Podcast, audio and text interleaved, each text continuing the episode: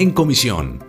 Un saludo muy especial a quienes nos escuchan a través de las distintas plataformas que tenemos para ustedes en el Consejo de Medellín. Se llevó a cabo una comisión accidental con la temática de buen comienzo. Algunos de los apartes que sorprendieron en esta reunión es que hubo una participación masiva por parte de la comunidad y algunos interesados, superando más de 200 personas conectadas. Entre los temas tratados estuvo la construcción, planeación y monitoreo para la ejecución sin interrupciones del programa para la ciudad. Habla la concejala Natalie Vélez. La realidad que viven nuestros barrios hoy en nuestras ciudad eh, frente a lo que se ha denominado salas, cunas, es una realidad que nuestros niños y niñas están quedando en manos de otras personas porque hay madres o padres de familia que trabajan por días, que por supuesto quisieran que esa primera infancia, esos primeros años de vida que son sumamente importantes, estuvieran en, un jardín, en una institución, estuvieran eh, compartiendo.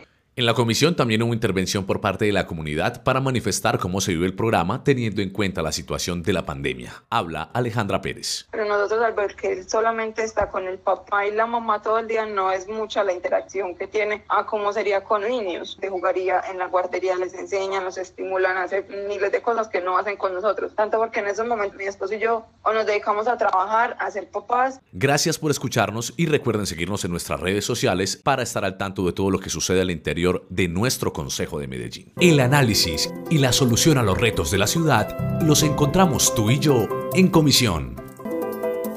En Comisión, un podcast del Consejo de Medellín, porque el Consejo somos tú y yo.